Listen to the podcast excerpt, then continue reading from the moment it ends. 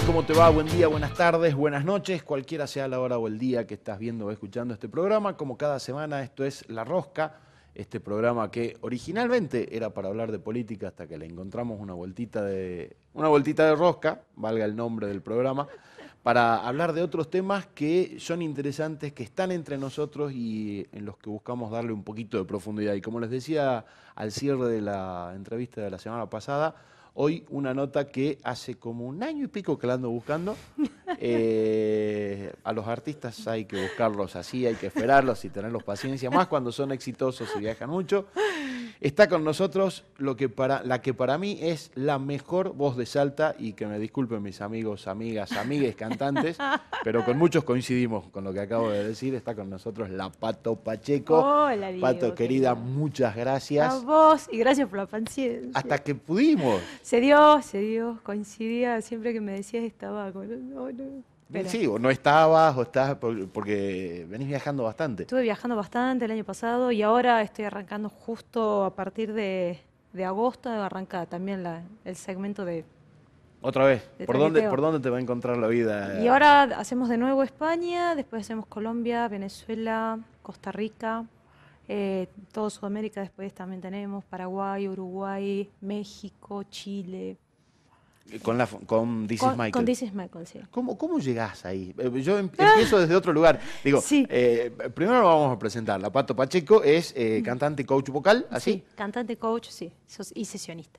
y sesionista. ¿Qué es sesionista? Sesionista Vamos a desgranarla casi completa. hacia la profesión. Eh, sesionista es eh, que puedo cantar como eh, corista quizás para otros proyectos o me contratan para hacer esto, lo que te contaba recién cuando estamos este, fuera del aire, hacer arreglos vocales, entonces tengo mi estudio y hago arreglos vocales para otros discos, artistas o lo que fuera también. Ah, completita. Mm. Y la mejor voz de Salta. Ah, bueno, bueno. Pero no, sé no si- lo digo yo, digo, Ah. o sea, si lo digo yo, lo estoy diciendo y lo reafirmo, pero además lo, lo hemos hablado con un montón de colegas tuyos y todos Bueno, coinciden. Bueno, gracias. Ah. Bueno, y como cantante arrancaste con eh, la franquicia, con This is Michael. Claro, en realidad sí, no, sé si es una, una franquicia, en realidad es un espectáculo que eh, lo que hace es como mm, evocar lo que casi fue el último show de Michael Jackson, Is It, que al final nunca llegó a realizarse porque él falleció. Entonces lo que hacen ahora es eh, eso, el mismo orden de temas y como la misma temática, los mismos trajes, todo lo que iba a ser en realidad el espectáculo que nunca llegó a hacerse. Y bueno, y el, el cantante que hace Michael es de afuera, es brasilero, pero vive en Milán y el resto del staff, la gran mayoría son ahora están todos de Buenos Aires. ¿Y ¿Cómo llegaste? Porque estuve durante también otro tiempo como sesionista, o sea, participando de un proyecto como también como corista y arregladora en un proyecto que se llamó Siamés, que es, fue un proyecto que la repegó afuera, muy gracioso, porque fue el primer disco, primer corte comercial que sacaron, se hicieron recontra famosos en Japón En Japón. en Japón. Y, y fue una, una locura porque hicieron como un video, un video muy, muy lindo, muy zarpado de anime, que si lo buscan, el primer corte fue de Wolf. Y se hizo mega famosa, fue una locura. Eh, bueno, y si- hicimos, yo con ellos estuve en, en el primer y en el segundo disco. Y el productor de, de, de This is Michael era muy amigo de las personas que estaban haciendo las audiovisuales de este proyecto. Y después de que bueno, ya estaban haciendo ya el segundo disco y demás, que les estaba yendo súper bien, eh, deciden hacer un live session súper copado, que también lo pueden encontrar ahí en, en YouTube, está buenísimo. Y, mm, y bueno, y tras ese live session, este, Javi, que es el productor, ve cuando lo estaban editando y pregunta por mí. Y todo esto fue previo a la pandemia. O sea que nadie se imaginaría que realmente iba a suceder lo que está pasando ahora con, con lo de DJ Michael. Y de hecho, eh, pasa la pandemia, o sea, termina como el encierro furioso, que yo estaba en ese momento en Buenos Aires, estuve 10 años viviendo en Buenos Aires, ahora estoy como más haciendo base acá. Y mm, no terminé de llegar, yo llegué diciembre 2020 acá, con intenciones de quedarme un par de meses, la verdad. Y no. Y me no enamoré pudo ser. acá de Salta, Dios mío, qué belleza. Estuve 20 años viviendo fuera, entonces dije, no, mientras lo puedo sostener, me voy a quedar un rato. Y apenas llegué, fue como las dos semanas, o sea, no terminé de aterrizar y me llaman y me dicen de este proyecto. Y a mí, la verdad, en ese momento me parecía medio insólito, porque todavía no terminábamos de, de salir del encierro, todavía la pandemia era algo muy, muy fresco. Todavía la teníamos encima, sí. Todavía. eh, Con amenazas de más restricciones, era, era, un clima raro. Era rarísimo. Y los conciertos que lograron sostenerse era todo en un clima también medio distópico, ¿viste? Tipo gente adentro de corrales. Entonces cuando me llamaron para el proyecto, yo dije, sí, sí, claro. Y Era como, Incrédula. ah, no, no, no, no, no le tenía como tanta fe, no, no a él, porque ya tenía re buenas referencias de él, pero simplemente porque el contexto me parecía rarísimo y no, no, no, no sentía que fuera a suceder. Y fue avanzando, fue avanzando, me iba pasando cosas, yo, bueno, buenísimo, buenísimo. Y después vi que el primer show salió un flyer, eh, que era el Arena, el Movistar Arena de Chile. Y dije, ah, no, sí se hace. ¿Era en serio? ¡Guau! Era de verdad. Todo esto era en serio. Ok, tengo que estudiar. Bueno. y así sucedió. Todo esto fue después de tu disco. Vos, vos tenés un disco en Spotify. Sí, no, hace bastante. En realidad tengo dos discos, uno lo subí a las plataformas y el otro todavía no lo tengo que subir. Mira, me estás diciendo esto y ahora lo pienso y lo tengo que subir.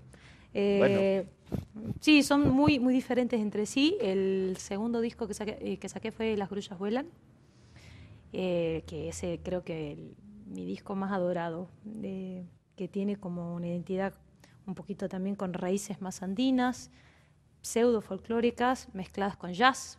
O sea, básicamente se juntaron mis como mis dos canales, ¿no? Que siempre han convivido.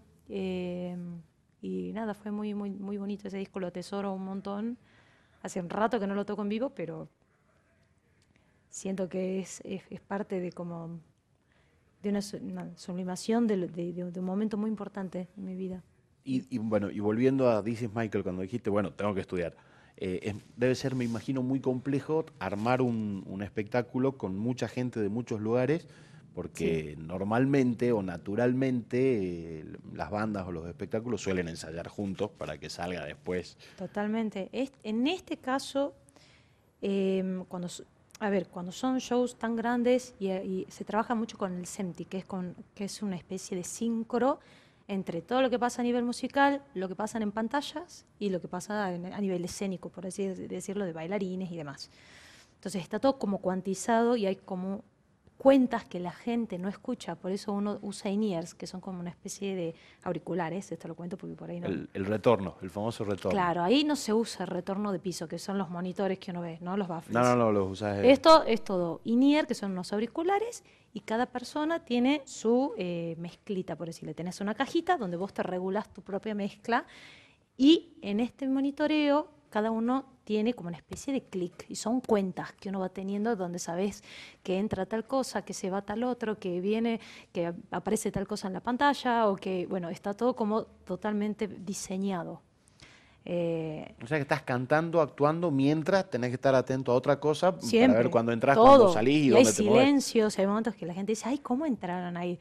Que, que se escucha un silencio, que se, se ve un blackout, y en realidad nosotros seguimos ahí con toda una cuenta que va por atrás marcando, que no lo escucha el público, pero internamente en el linier vos tenés todo completamente diseñado. y eso es todo un trabajo de preproducción. Pero es más difícil entonces ensamblar tanta gente y, y que tengan que. Hay mu- en realidad termina siendo como eso. más ordenado, eh, porque hay un laburo de preproducción.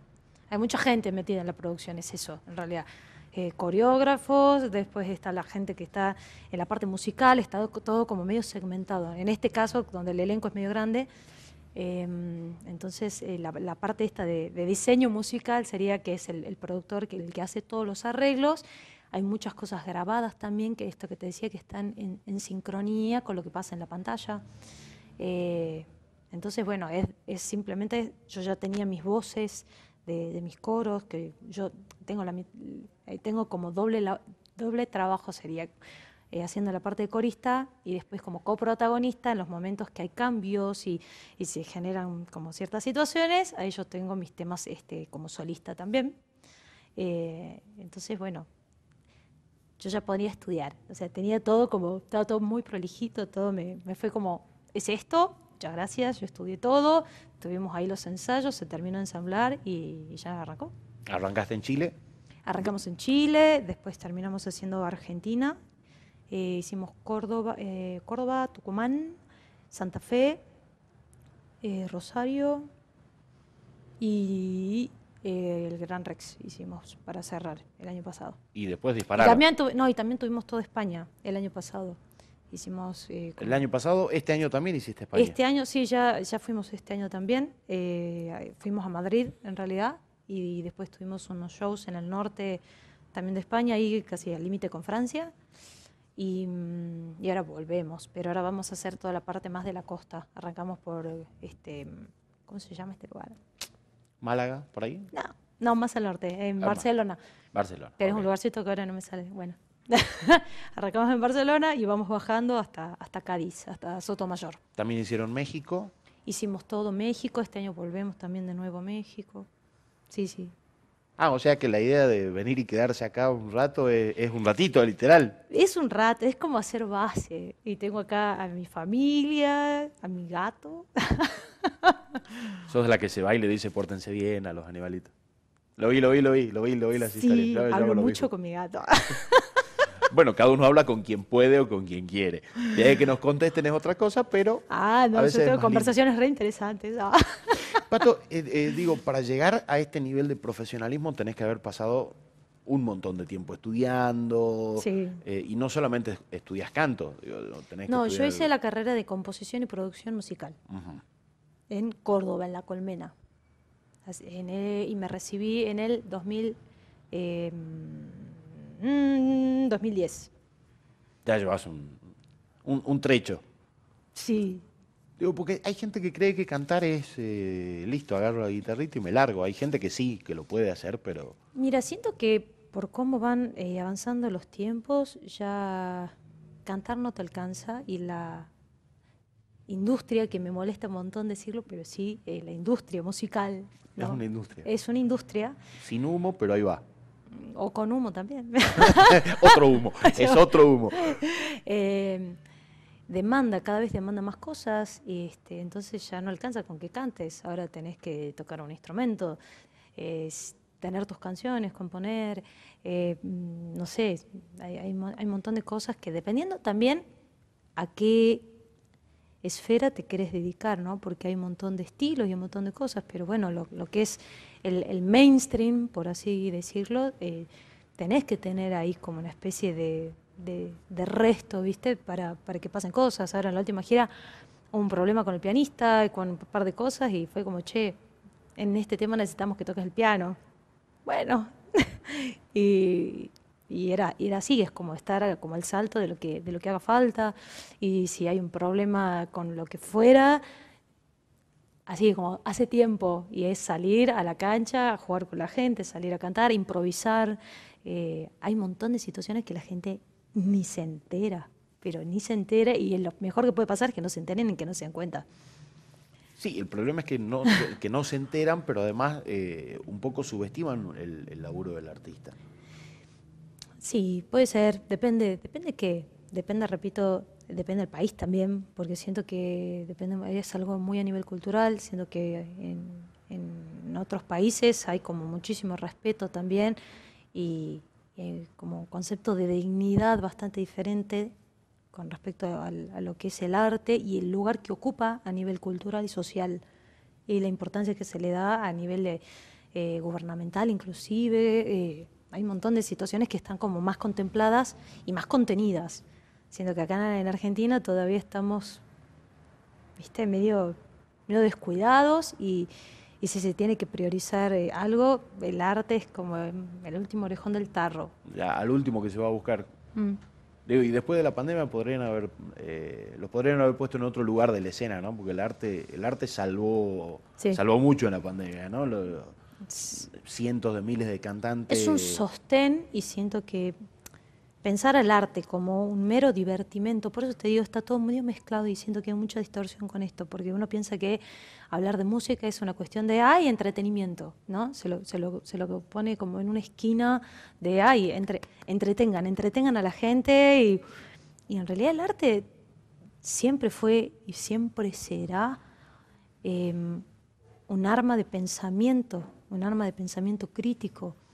Eh, siento que hay un montón de ramas del arte por fuera del mainstream, ¿no? Y todo lo que es el under, que hay un montón de gente haciendo como música alucinante. Lamentablemente cada vez se le da menos importancia, menos cabida y menos pantalla y difusión, pero siento que discursivamente el arte tiene la capacidad de, la profundización, de la reflexión, de la denuncia, de, ¿no? de, la vulnerabilización del ser humano.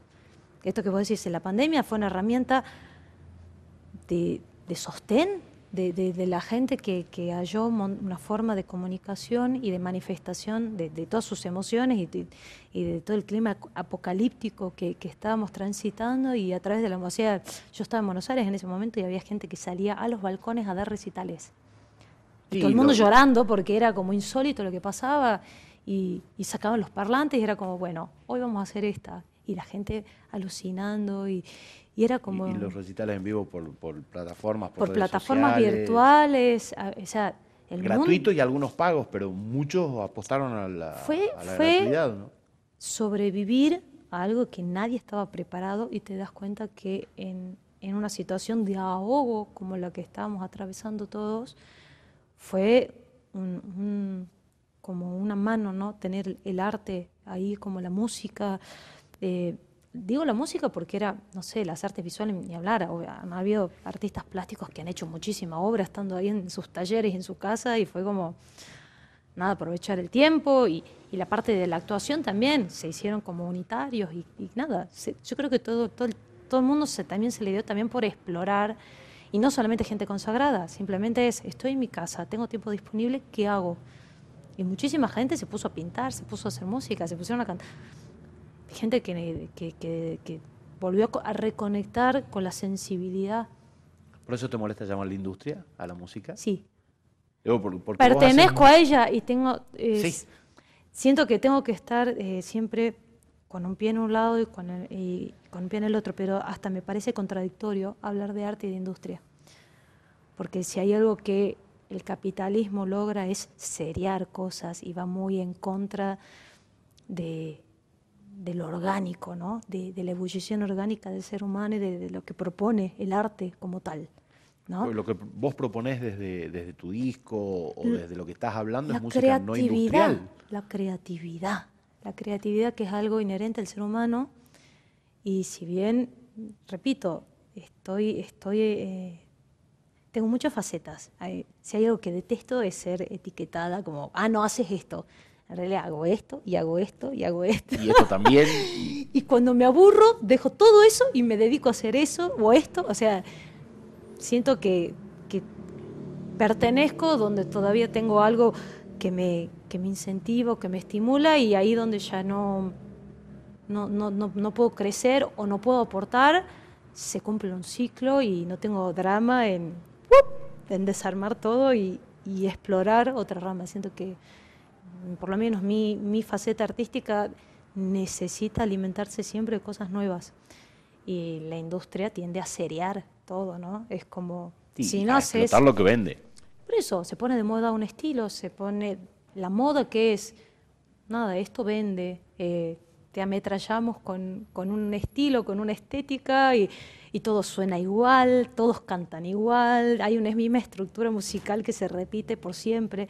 Entonces siento que, bueno, yo, a mí me, no sé, elijo hacer cosas que, nada, ahora estoy haciendo música, bueno, los temas de, de Michael Jackson, para mí, yo aprendí a cantar básicamente haciendo esas canciones, armónicamente me parece espectacular y estoy en una instancia donde estoy jugando un montón, me divierte.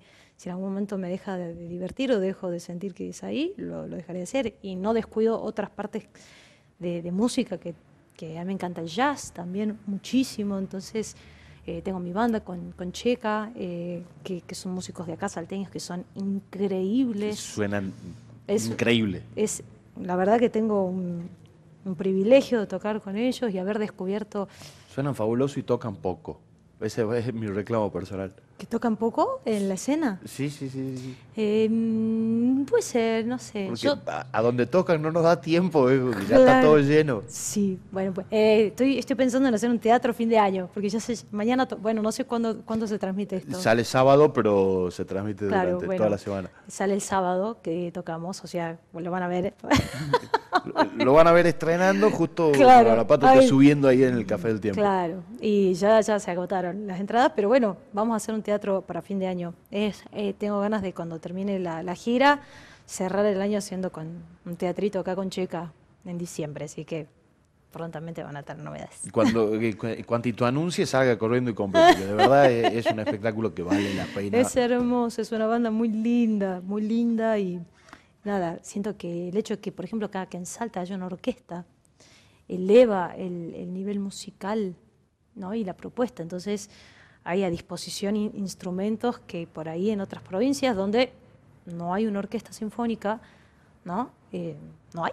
Entonces, de repente, ahora tenemos una banda que tenemos los bronces, eh, trompeta, em, va a tocar este Eugenio Tiburcio en, este, en esta ocasión con un clarinete bajo, el clarinete.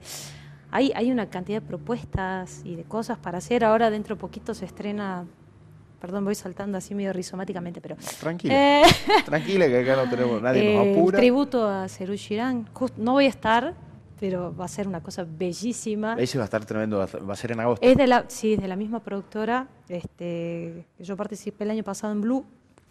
eh, y este año este, van a hacer este, un- una especie de homenaje a, a la Argentina de Cerú Girán. Bueno, en, El Colo Vasconcelos, la Pipito Bío. Exacto, va a ser una cosa muy hermosa. Yo lamentablemente no voy a estar, voy a estar de gira, pero vayan a verlo.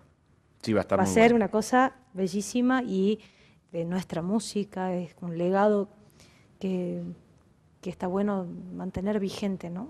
Te- eh, cuando hablabas recién de, de la moda musical, ¿hay modas que te molestan? ¿O, o músicas que te molestan o vos escuchás de todo? No, sí, hay cosas que no me gustan.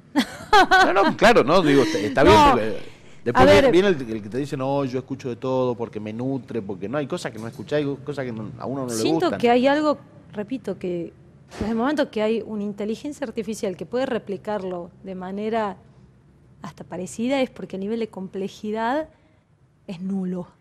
Te, te me fuiste a otra pregunta que iba a llegar después, Sí, pero, pero, ya bueno, vamos a llegar ahí. Es, eh, siento que no, ahí donde no hay, no hay el, hay que saber diferenciar arte de industria. Y esto es algo que lo vengo diciendo ya hace un, hace un tiempo. Una cosa es la industria que utiliza sonidos y música como un producto manufacturado, ¿no? Es como el, el ultraprocesado que se consigue en el súper. Para mí está eso y está el arte, que es la gente que trata o labura una especie de concepto que, que trata, de, o sea, así como alguien pasa muchísimos años de su vida generando obra por un discurso estético, por, por generar ¿no? una esto como una especie de dialecto de idioma, ¿no? Mirarlo al flaco Spinetta, eh, a Charlie, ¿no? que, nombrando como próceres de, de la música, que, que seguirán siéndolo. Digo, no porque no esté bien que evolucione, ¿no? Porque siento que hay cosas nuevas que tienen este poder declaratorio y no porque tengan que tener un tinte eh, nada, siempre protesta. de protesta, ¿no? No, no, no, no, claro. ¿no? Por ejemplo, hablando de cosas nuevas, está Woz, por ejemplo, que es un, un chabón que me parece que hace cosas re interesantes, tiene un poder discursivo y, un- y un, nada, y un léxico y una pluma que es alucinante. Claro, eso quería, quería decir. No porque no hayan cosas nuevas copadas. No, y no, es pero- mainstream y es, y es algo, digo, eh, hay cosas copadas, no es que no hay. Pero dentro de esa moda hay gente que destaca por, por otro tipo de calidades. Nombrabas a vos, podemos agregarle Eh, a Trueno.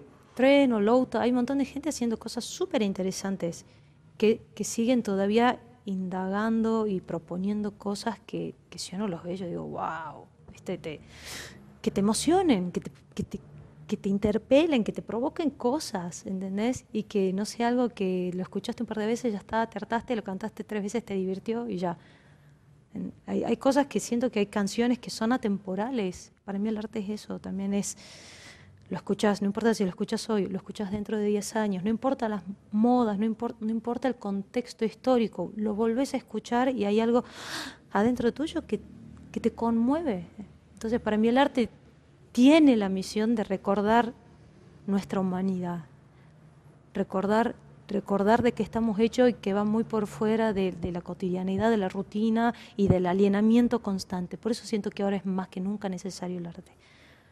Recordar de que estamos hechos muy por fuera de nuestro trabajo, de la, de la opresión y de la necesidad, es somos personas sintientes, somos seres sintientes. Y por fuera del tener que hacer también somos simplemente, somos seres que sienten y el arte siento que tiene la misión de conectarnos con ese sentir. Aun cuando uno no encuentra las palabras, aun cuando está por fuera de la lógica o de lo matemático, hay cosas que simplemente te atraviesan. Ver una pintura, ver una obra de teatro, escuchar una, no sé, una obra orquestal.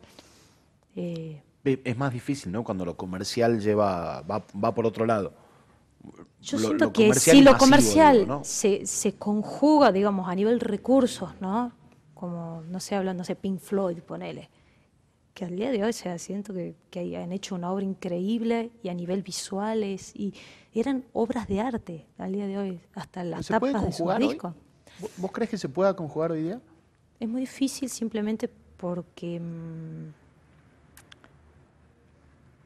se ha repartido mucho, está todo tan segmentado. Siento que antes el artista tenía como mucho más poder ¿no? en la dirección de, lo que querían comunicar, no solo en su música, sino en las visuales y a lo largo en el diseño de un show.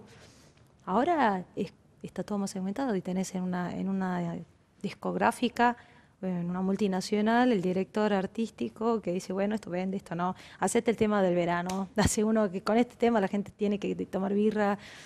eh, y Que no nos importa otra cosa, claro. no sé, y eso, hasta eso ya es viejo. O sea, ahora lo que vende son los temas de reel de 30 segundos que se ponen de moda en Instagram. O sea, es una locura. Y las bandas se terminan haciendo famosas hoy por una cuestión de difusión de lo que se hace viral. Y la fama de 15 minutos, ¿no? Porque Eh, Nunca más. O es, sea, es siento- hasta que aparezca otro reel de 30 segundos que todo va cambiando chau. y no es que no es que esté en contra de los cambios sí estoy en contra de repito de el serialismo de la alienación y de lo hegemónico que anula las distintas voces y los distintos discursos y que aparezcan cosas nuevas y que hasta que sea molesto no me importa si me resulta raro molesto o poco estético que sea diferente que sea alguien que se la está jugando y está siendo completamente él o ella o ella, lo que sea, pero que sea una persona con, con un poder de, de sobreponerse a, a- a esto, ¿no? Al, al serialismo que parece que van a tener, la picadora de carne.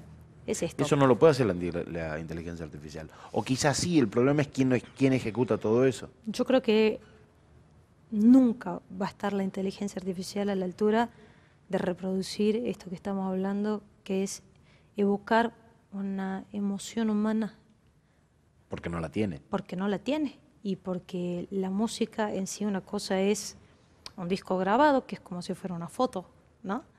Pero tener el, el privilegio de ver música en vivo y de estar ahí con, con- como con esta energía, con este intercambio que la gente por ahí siento que a veces concibe a- al arte o a la música o a la persona que está ejecutando una acción artística como algo muy vertical, ¿no? Alguien que está arriba, parado arriba de un escenario y hace algo y el, público recibe.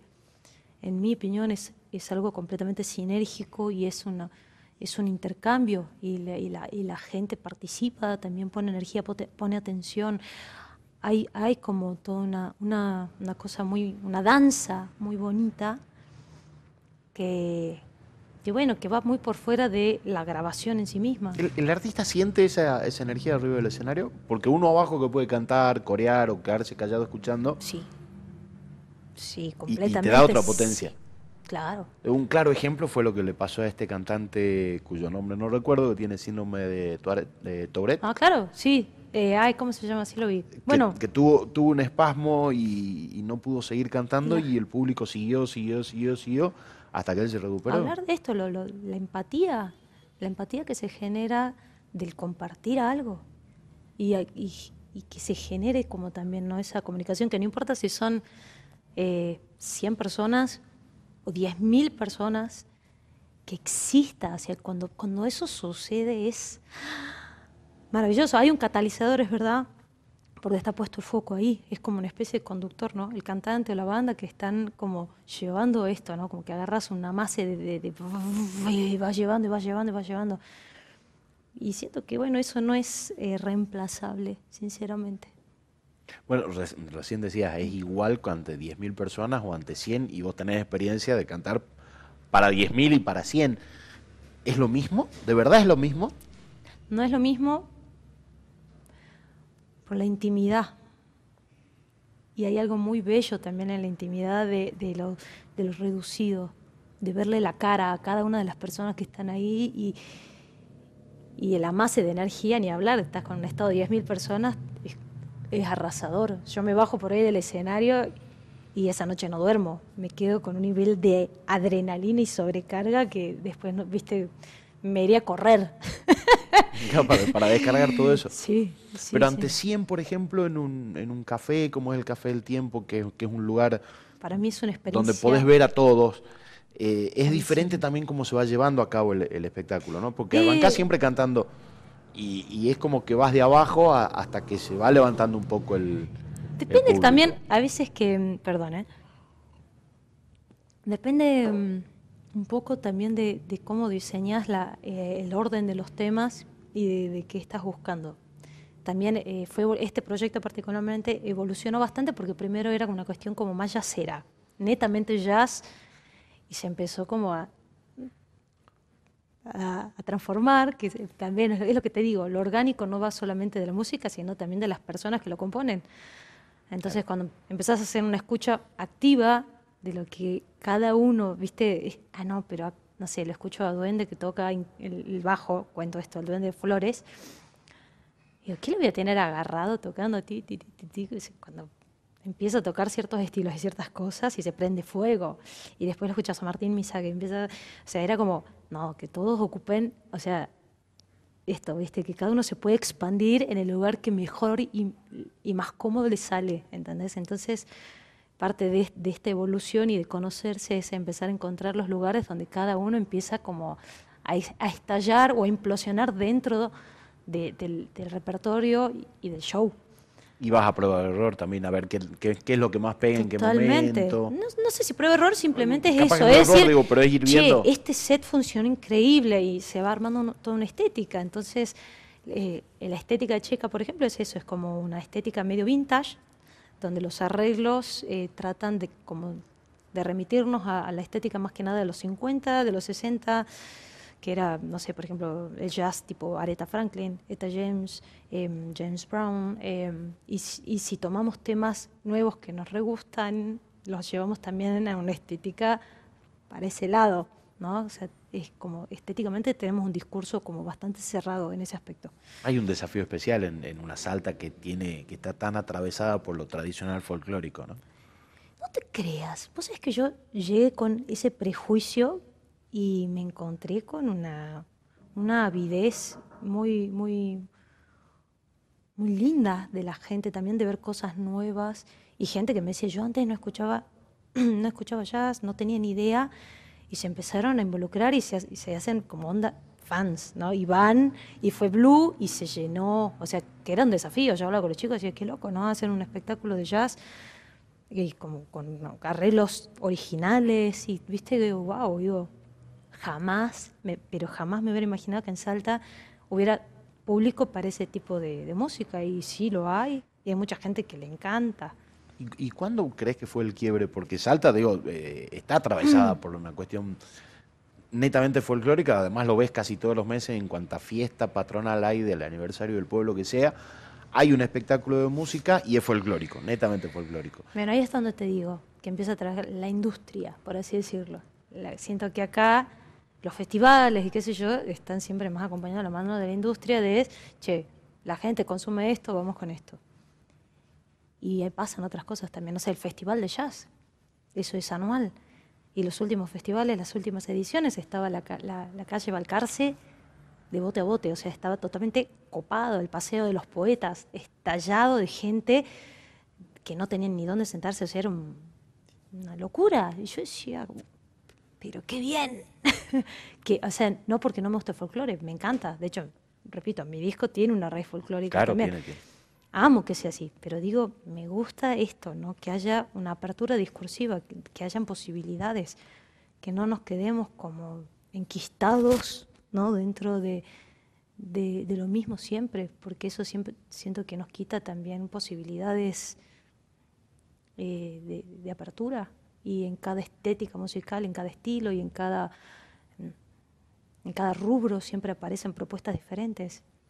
Entonces siento que mientras más propuestas hayan para la gente que viene, para los jóvenes, eh, es, es hermoso ¿Cómo es vivir de, la, música? Difícil. cuesta, cuesta, porque uno de cada, de cada cuantos le emboca. Mira, em, aún cuando el resto del mundo te ve como que vos decís, ay, bueno, ya está, no, ya la tiene resolucionada, ya está reacomodada. Nunca se acaba porque hay mucha inestabilidad también.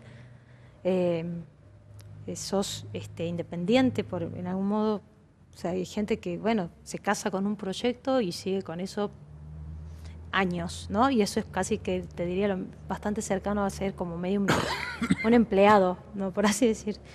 Pero ser autogestivo y, y, lo que hablamos de recién de, sostener la ebullición en tus proyectos y, proponer cosas nuevas y, mantenerte jugando y proponiendo cosas todo el tiempo y sostener varios proyectos. A mí me gusta tener varios proyectos. Siento que me aburro si tengo solo uno.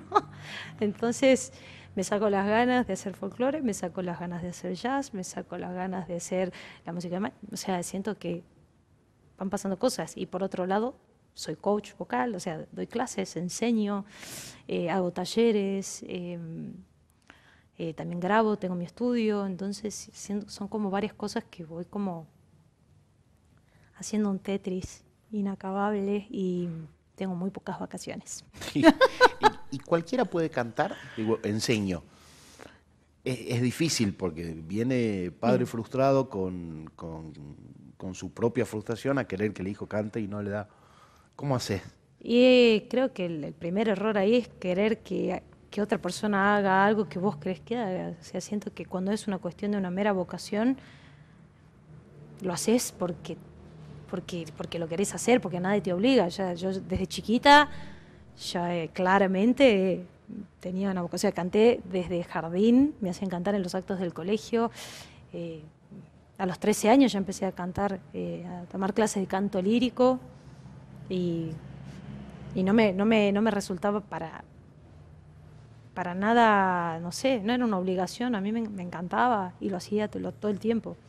Era más indisciplinada con los instrumentos. Ahí sí era re indisciplinada. Hasta, que entendió. Ahí era bastante más indisciplinada. Pero para cantar no, eh, siento que mm, cantar puede cantar cualquier persona. Em, para mí depende mucho el tipo de influencias que tengas a la vuelta, eh, qué tipo de, docentes y qué tipo de estimulación tengas real, de que entiendas, o sea, esto, que entender que la voz termina siendo un pincel y que a veces, no sé, de escucharlo a, no sé, vuelvo porque soy, soy pesada. hablar de Spinetta, no, no, sé si era vocalmente una persona con una súper destreza, pero él eligió un color en su voz y eligió una, una forma discursiva que inequívocamente era Luis Alberto Spinetta. Y vos escuchás un disco de él.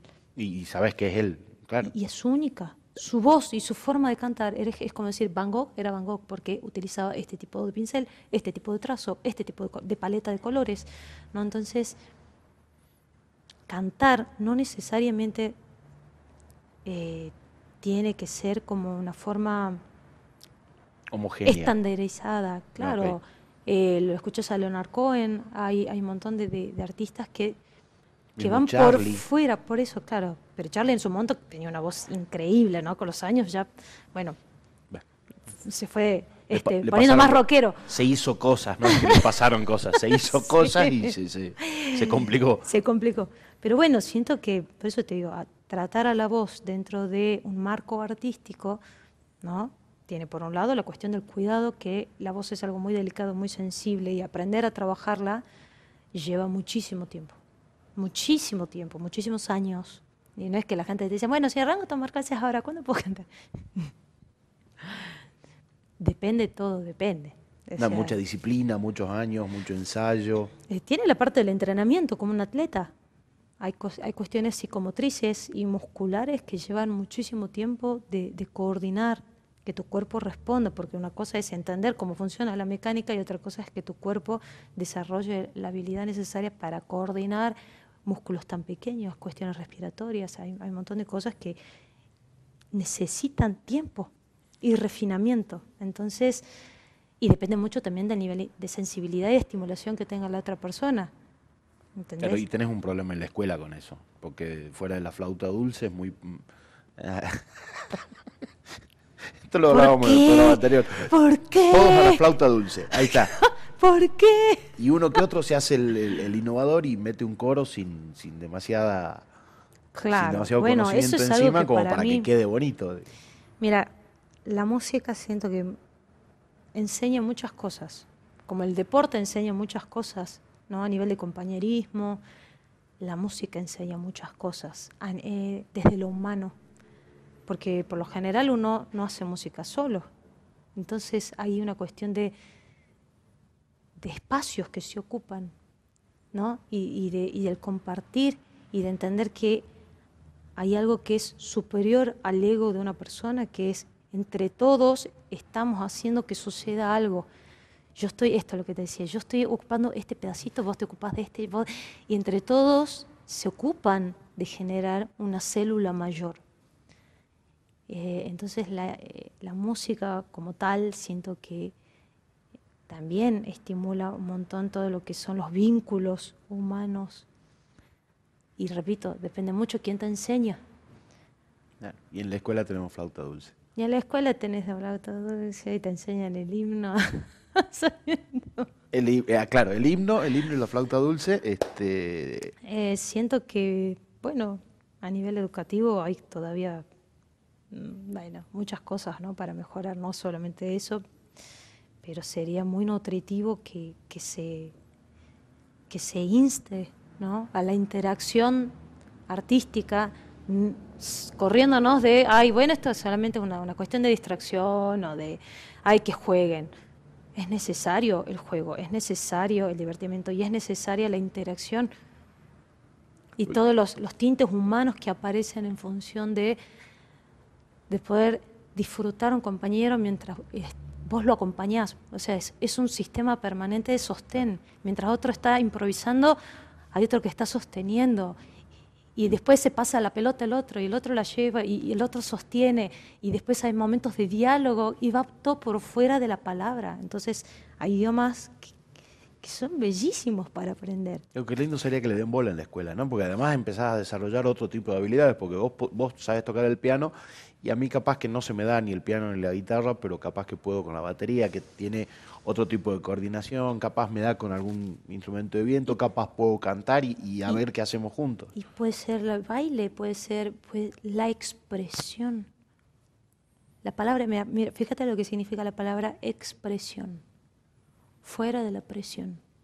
Es el ser humano manifestándose fuera, fuera de la, de, de la opresión. ¿no? Presión, expresión, represión. Y es un juego constante, ¿no? Como una puja interminable, ¿no? De algo que necesita salir y de, de una fuerza exterior que intenta como amoldarnos. Entonces, hay algo de, ese fomento de la libertad del, decir y de la libertad de ser de, de cada individuo que me parece valiosísimo que empiece a aparecer en las instituciones educativas, no como una pérdida de tiempo, no como es un recurso, es un recurso creativo que estimula el pensamiento crítico, que, que, que estimula la conexión entre tus pares. Es algo muy valioso. Qué, qué lástima que, que no se lo vea así. Sí, En, en algún momento se podrá, en algún momento se podrá cambiar o, o agregarle esto, porque vengo, digo, te saco del lado artístico, yo vengo discutiendo cuestiones del sistema educativo y para mí está, está terminado así como está, está acabado. Pero no, no, no veo que haya demasiada gente con voluntad de que se puedan modificar cosas en todo o en parte, y en parte una parte podría ser agregarle eh, expresión cultural en vez de la flauta dulce y darle un poquito más de siento que hay mucha desinformación con respecto a esto y que las, las prioridades también tienen que ser trazadas en función de, de- de qué es lo que se va a estimular en los niños ¿no? y en las niñas. Repito, si, el- si es el pensamiento crítico o vamos a seguir con un sistema de adoctrinamiento donde tenemos eh, una- contenidos completamente desactualizados donde lo- las niñas no están preparados para afrontar el mundo eh, que estamos viviendo. El de verdad. Hay como un paralelismo de la escuela de Sarmiento y el mundo siendo lo que es post pandemia, que todavía pasan cosas más terribles. Tengo un par de, de- de alumnitas chiquitas también que me cuentan de los nuevos desafíos de esto de, de la inteligencia artificial, que, que ahora que empiezan a hacer trampa y que usan la inteligencia artificial para hacer trabajo Y claro. y que se pasan las pruebas y que la inteligencia artificial les contesta la prueba. O sea, digo, bueno, se viene, se vienen como cosas medio complicadas. Pero algunos docentes van a estar felices porque van a aumentar las calificaciones. Entonces van a decir qué buenos promedios que tengo. Ah, porque también les gusta mentirse. Sí, obvio que sí, o porque docentes o ya a niveles más jerárquicos, directores, secretarios, ministros y etcétera, etcétera. para mí la, la gran pregunta, sigo insistiendo, es ¿qué, qué es lo que se quiere buscar en, en una escuela? Una fábrica. Nos quedamos con esa respuesta, creo que los dos coincidimos. Si alguien no coincide, manden mensajito. Eh, tocas el piano y yo tengo una duda porque la escuché hace, hace un tiempo. Un gran pianista dijo que él era incapaz de hacer un tema solo de Charlie García porque necesitaba ocho personas más. ¿Es tan complejo? Sí, es ¿Por muy qué? complejo. Porque Charlie tenía como una visión eh, medio clásica en su cabeza. Entonces, el piano tiene la capacidad, no como instrumento, de poder condensar armónicamente quizás toda una pieza orquestal, ¿no? En tic, tic, tic, tic, tic, porque tiene un registro amplísimo, ¿no? Es, Sí. un, es un instrumento temperado eh, que él particularmente tenía en su cabeza eso, eran como arreglos orquestales que los bajaba al rock nacional, pero tenía la destreza de ir tocando cosas y armonías y cadencias que eran muy complejas. Yo soy pianista, pero nivel usuario, no soy pianista. ¿eh?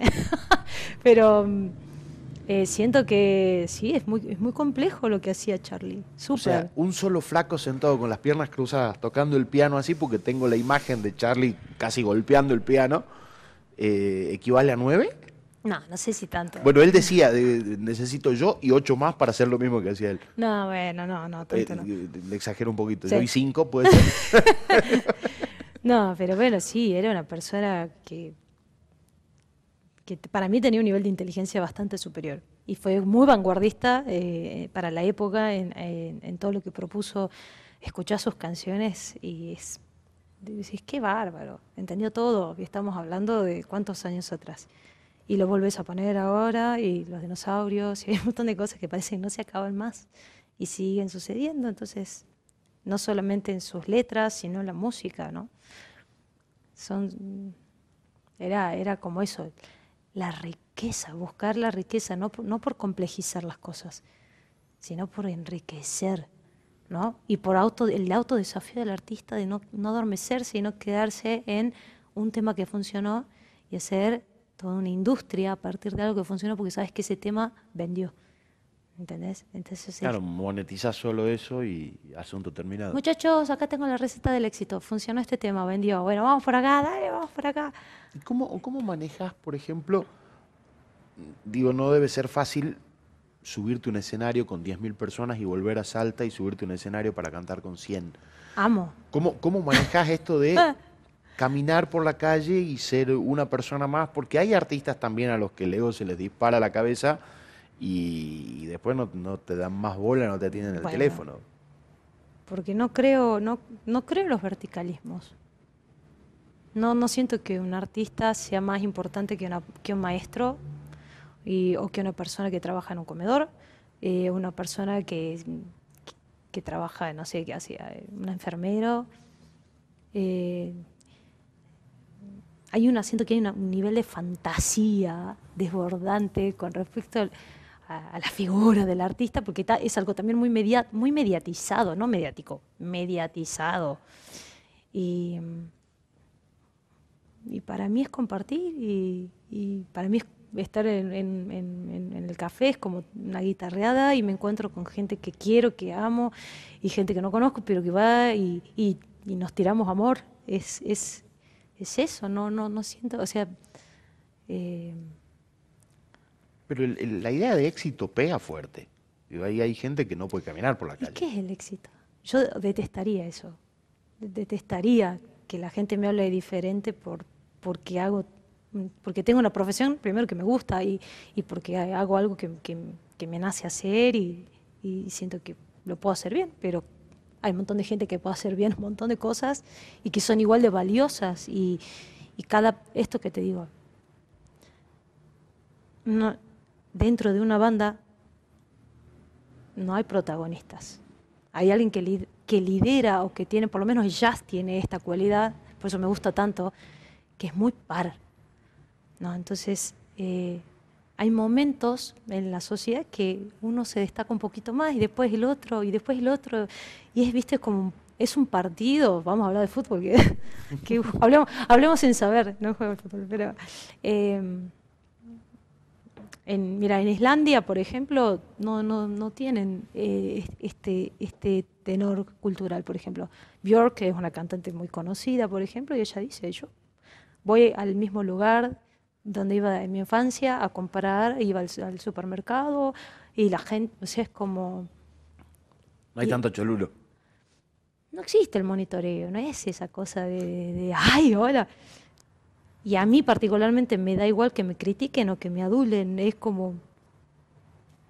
te puede gustar como no te puede gustar y, yo no voy a dejar de ser lo que soy, entonces tanto las críticas como, como, como las las cosas que te dicen es como, bueno, gracias, pero... Pero el arte tiene eso, ¿no? Tiene eso del, pibe que no puede caminar por la calle porque lo atormentan, o la piba que no puede caminar por la calle porque lo atormentan, y el que por ahí pasa totalmente desapercibido, tiene, no, hay, hay medios, pero ¿cómo, cómo, cómo se maneja? Para mí, no, no sé, por suerte no, no estoy tan ahí. No, porque después llega, claro, con la fama llega mucha guita, se, se transforman su propia Para mí es una gran distorsión, sinceramente. Siento que es, es, es un brazo de la industria, no un brazo en sí del arte, porque siento que el artista se nutre de las interacciones humanas. Entonces, eh, la industria genera ¿no? esta distancia, ¿no? la distancia y enaltecer una figura por encima de otros mortales, ¿entendés? porque le conviene, porque vende discos y porque genera la fantasía o la distorsión de que solamente esa persona puede llegar porque tiene capacidades, no sé, de un superhéroe o una, heroína, cuando cualquier persona podría hacerlo perfectamente. Y, y, si si tuviera que celebrar a alguien, celebro a las personas que en este momento están defendiendo sus ideales, defienden las tierras, defienden, o sea, tanto tanta atención merece un artista cuando hay otras personas dando la vida por, por, por, cosas realmente importantes, a eso voy. No porque no sea importante el arte. Y, a donde toques, digo, ¿no? Tenemos el caso de Jujuy o el caso de gente en Sudáfrica que se escapa por eso, es, por eso te digo, y muere en el Mediterráneo. Para mí está bueno resignificar un poquito lo que es en sí un artista. Un artista es una persona que se brinda, que se ofrece y que, y que se comparte ese auto blindado, custodia, joya, todo eso es demasiado cotillón, habría que bajarle un poquitito el precio. Podríamos Cada uno elige lo que le dije, hay gente que le encanta esa fantasía, pero es eso, es una fantasía. A mí me gusta lo real, a mí me gusta de la carne, el hueso, me gusta el contacto, y hay para todo, yo no, no, no, tampoco voy a ser una religión del, del, del no, de las no celebridades, que cada uno haga lo que quiera. Yo lo vivo como algo muy, muy terrenal, muy muy de la, de, con, un alto contenido espiritual. O sea, si tuviera que. Nunca me salió medio meditar y todas esas cosas porque soy un culo inquieto bárbaro, entonces eh, es la, Creo que lo más cercano a, lo meditativo que alcanzo cuando estoy cantando y, es eso, es, es, el ritual, es lo ceremonial y existe solamente cuando es compartido y cuando hay gente, porque yo también canto sola en mi casa y no es lo mismo. ¿Metemos cheque en el teatro antes de fin de año? Claro que sí. ¿Seguro, seguro? Prometido, lo vamos a hacer. ¿Promesa? Promesa, vamos a hacerlo. no sé si la primera entrada, pero la segunda o tercera, seguro, seguro es mía. Lo vamos a hacer. Gracias, Pato. Te agradezco un montón. de verdad, una nota que me entusiasmaba un montón. Estoy gracias, estoy feliz de haber venido, la verdad. También yo te quería venir. Muchísimas gracias. Gracias. Pasaba con nosotros en otro programa de La Rosca, la Pato Pacheco, y vuelvo al principio, la mejor voz de Salta. Nos vemos, nos encontramos la próxima semana.